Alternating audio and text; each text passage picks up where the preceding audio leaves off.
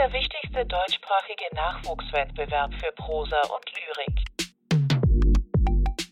15 Minuten hat jede Teilnehmerin Zeit. Und alle Lesungen gibt es bei Litradio zum Nachhören. Lina Schwenk, äh, aufgewachsen im schönen Ruhrgebiet, wo sie auch heute lebt und eigentlich als Ärztin arbeitet. Das ist insofern interessant, als dass auch die zweite Finalistin, die ich eingeladen habe, auch als Ärztin arbeitet. Das hat jetzt nichts mit den Texten zu tun. Ich kann nur nichts dafür, ich wusste es ja nicht. Ähm, was mich sofort für ihren Text eingenommen hat, war die Überraschung, äh, einen solchen Text in meinem Open Mic Stapel zu finden was vielleicht mehr über meine Erwartungen sagt als über den Open Mic oder diesen Text. Ähm, fast die komplette Erzählung spielt in einem Wohnwagen im sommerlichen Norwegen, was allein vielleicht noch nicht so ungewöhnlich ist.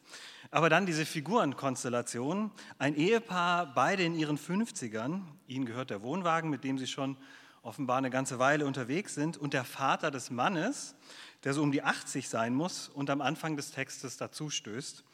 Ähm, also drei Menschen, deutlich in der zweiten Hälfte ihres Lebens in einer Art fahrenden Kammerspiel.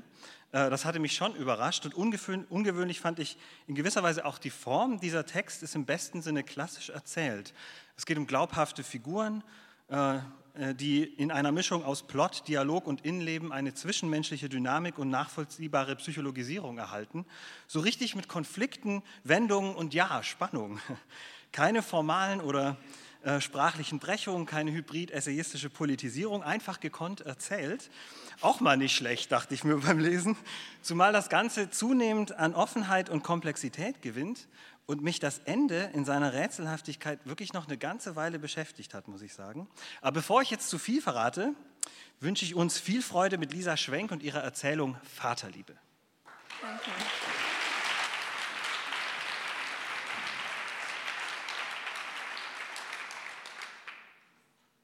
Bist du angeschnallt?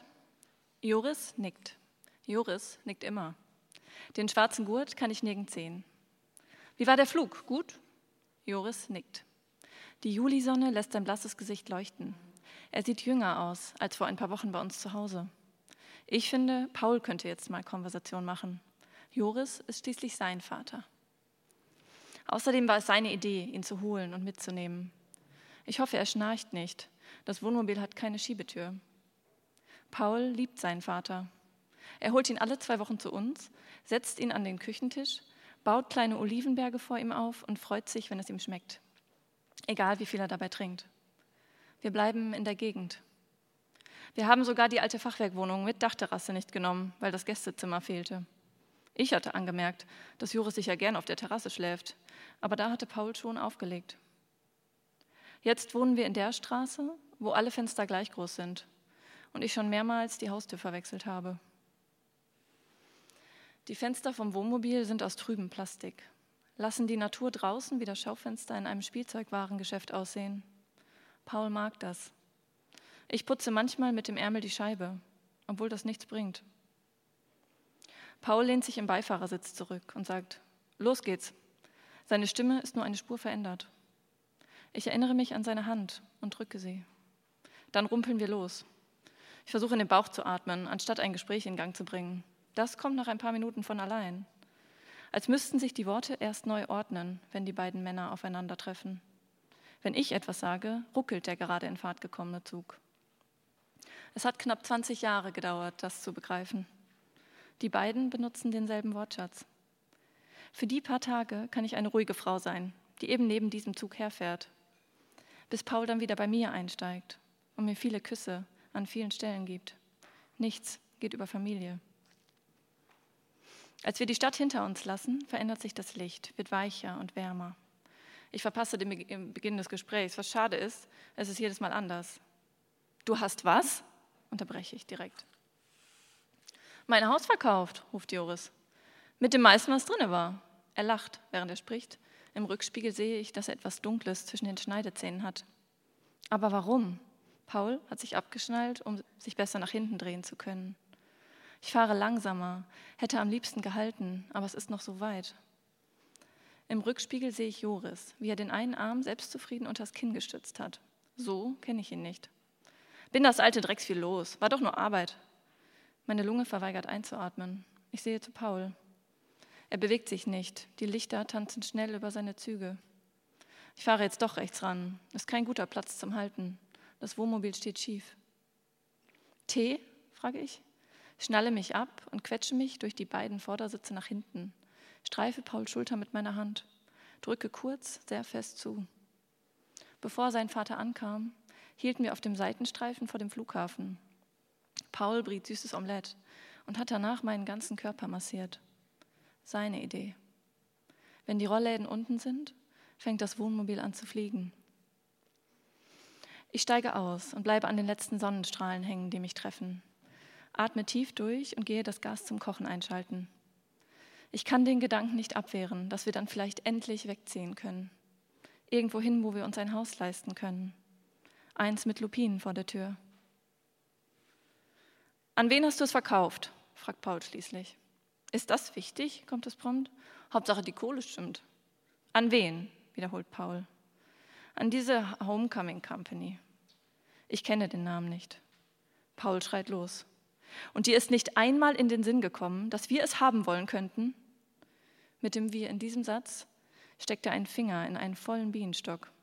Wir haben unsere Wohnung für Joris ausgesucht, unsere Kinder trotz nächtlicher Kämpfe in ein Zimmer gesteckt und nach den Malen, die wir miteinander schliefen, von Sex im Garten als Endziel geflüstert. Jedes Aber von mir wurde durch ein Seufzen gesegnet. Mehr nicht. Diesmal wird er nicht ohne Stiche davonkommen. Aber ihr habt doch eine tolle Wohnung. Ach, was soll das? Du hast schnell an den verkauft, der dir am meisten geben konnte. Paul sitzt noch immer vorne und starrt geradeaus. Weil wir uns kein Haus gekauft haben, war immerhin Geld für das Wohnmobil da. Und mittlerweile mag ich es fast lieber. Wir sind ständig unterwegs. Ich gieße Wasser in die Metalltassen, gebe Joris die kleinste. Den Teebeutel lasse ich auch weg. Jetzt erzähl doch einfach noch mal von vorne, seufze ich. Es kommt so plötzlich für uns. Joris nickt. Das Wasser in der Tasse schwappt mit. Ich erinnere mich an nichts, bei dem Joris mir nicht zugestimmt hätte. Ihr wisst ja, dieses Hotel in der Nähe von Bergen, ich habe es schon öfter mal erwähnt, wo ich nach Kriegsende noch geblieben bin und gearbeitet habe. Ich schließe die Augen, damit er meinen Blick nicht sehen kann. Ich habe immer ab und an darüber nachgelesen und seit ihr mir den neuen Computer geschenkt habt, immer öfter. Da gab es diese Anzeige, dass verkauft werden soll. Für eine Krone. Er schweigt und wartet auf Protest. Paul starrt noch immer nach vorn. Er hat die gleiche schmale Gestalt wie sein Vater. Seit 56 Jahren hört er auf seine Stimme. Eine Krone, wiederholt Joris. Ich sehe ihn an und mache das Gesicht, das er erwartet. Es wurde Zeit. Es war schon lange Zeit. Ich wusste immer, ich gehe noch mal zurück. Deutschland war. Er bricht ab. Und dafür, dass er nicht fortfährt, hätte ich ihm beinahe doch noch einen Teebeutel in seine Tasse geworfen. Er spart uns die Leier, dass er nur wegen Paul aus Norwegen fortging, weil er wie Müll behandelt wurde, als Sohn eines deutschen Soldaten und einer norwegischen Tyskatos. Paul war hellblond, aber seine Mutter hatte das Land verraten. Joris war immun gegen jeden Blick. Das war er ja noch heute. Hatte den Norwegern wahrscheinlich auch noch zugenickt. Aber Paul war in der Nachkriegswelt in Deutschland besser aufgehoben. Joris erlöste sie von dem Fluch eines deutschen Kindes in norwegischen Armen. Sie blieb noch in dem Hotel, in dem sie sich kennenlernten, wusch die Decken und Betten der letzten deutschen Soldaten und ersten Norweger, die blieben, verschwand. Er hat mir einmal, nach vielen gekippten Bierdosen, die Haarsträhne von ihr gezeigt, die er auf einem kleinen Kissen festgesteckt hatte. Ich habe es nicht berührt. Meinen ältesten Sohn zwang ich ins Ausland mit Versprechungen, deren Erfüllung nicht in meiner Macht stand. Exotische Freunde, fremde Haut, andere Früchte. In der Oberstufe, während des Studiums und für Praktika. Jedes Mal weinte ich drei Tage, wenn er gegangen war. Jedes Mal sprach Paul eine Woche nicht mit mir. Meine Tochter weinte schon vor mir und bat sie nicht vorzuschicken. Sie hatte das blonde Haar aus dem Norden und liebte es. Sie durfte zu Hause bleiben. Paul drängt sich endlich zu uns nach hinten, vorbei an mir.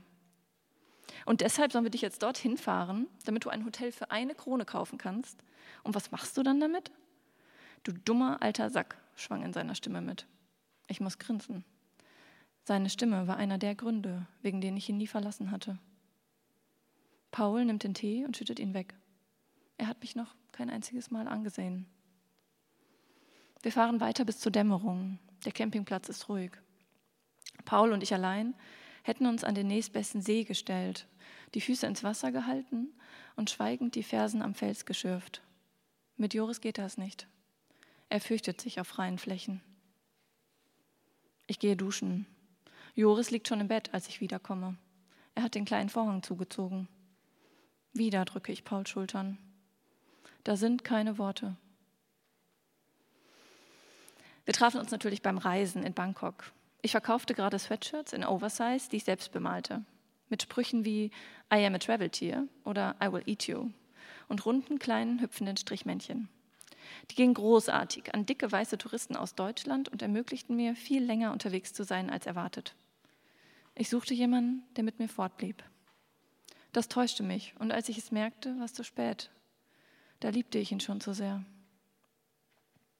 Ich wälze mich die ganze Nacht hin und her. Das Wohnmobil schwankt mit mir. Wir haben keine Stützen hinuntergedreht. Joris schüttelt mich wach am nächsten Morgen. Sein großes, altes Gesicht ist nah über mich gebeugt und er ruft lauter als nötig: Kaffee ist fertig.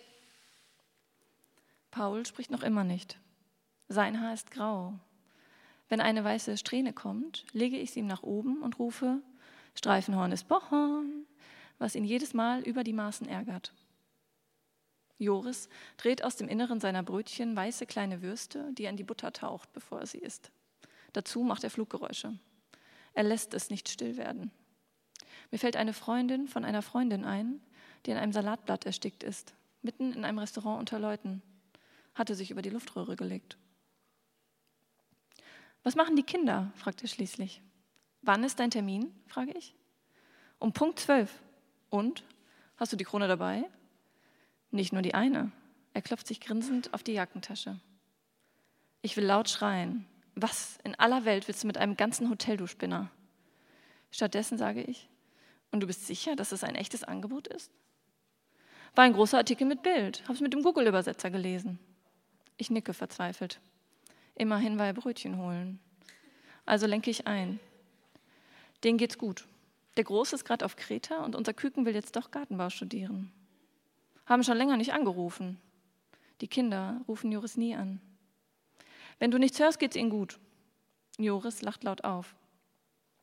Paul spült schon ab und wir brechen auf.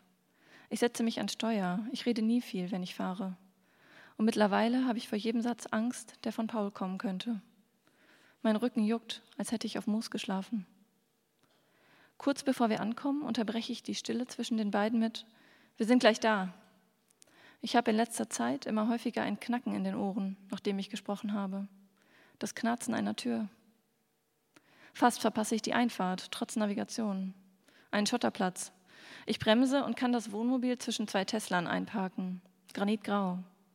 Wir steigen aus, selbst Paul kommt mit, und wir sind verloren auf einer großen Fläche von unzähligen Margariten gesäumt, die bis an ein Holzhaus reichen. Eher ein Holzpalast. Alt, aber komplett restauriert. Eine Frau kommt auf uns zu. Sie scheint sehr jung.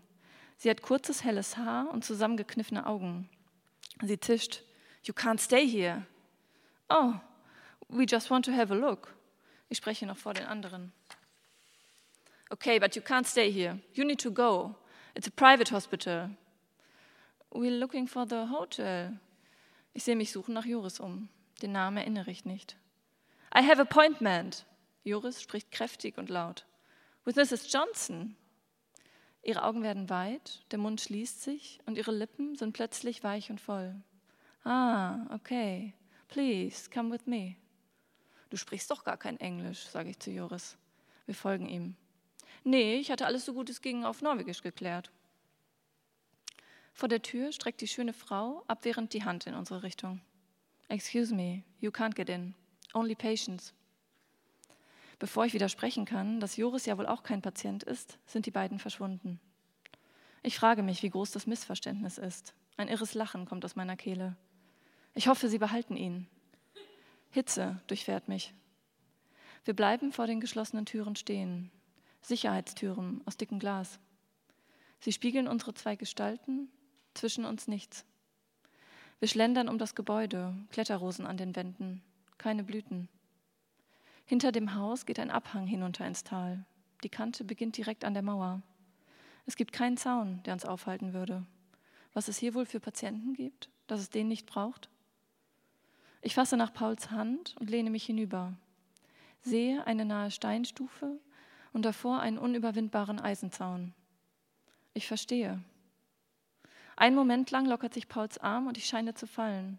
Dann greift er wieder mit voller Kraft zu. Vor Schmerz schreie ich auf. Es war doch alles gut so, wie es bisher war, sagt er. Er klingt fremd.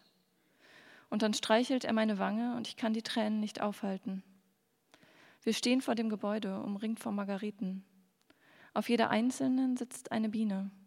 Kleine gelbe Häuser voll warmen Staubs. Und ich stelle mir vor, wie ich sage, jetzt andersherum.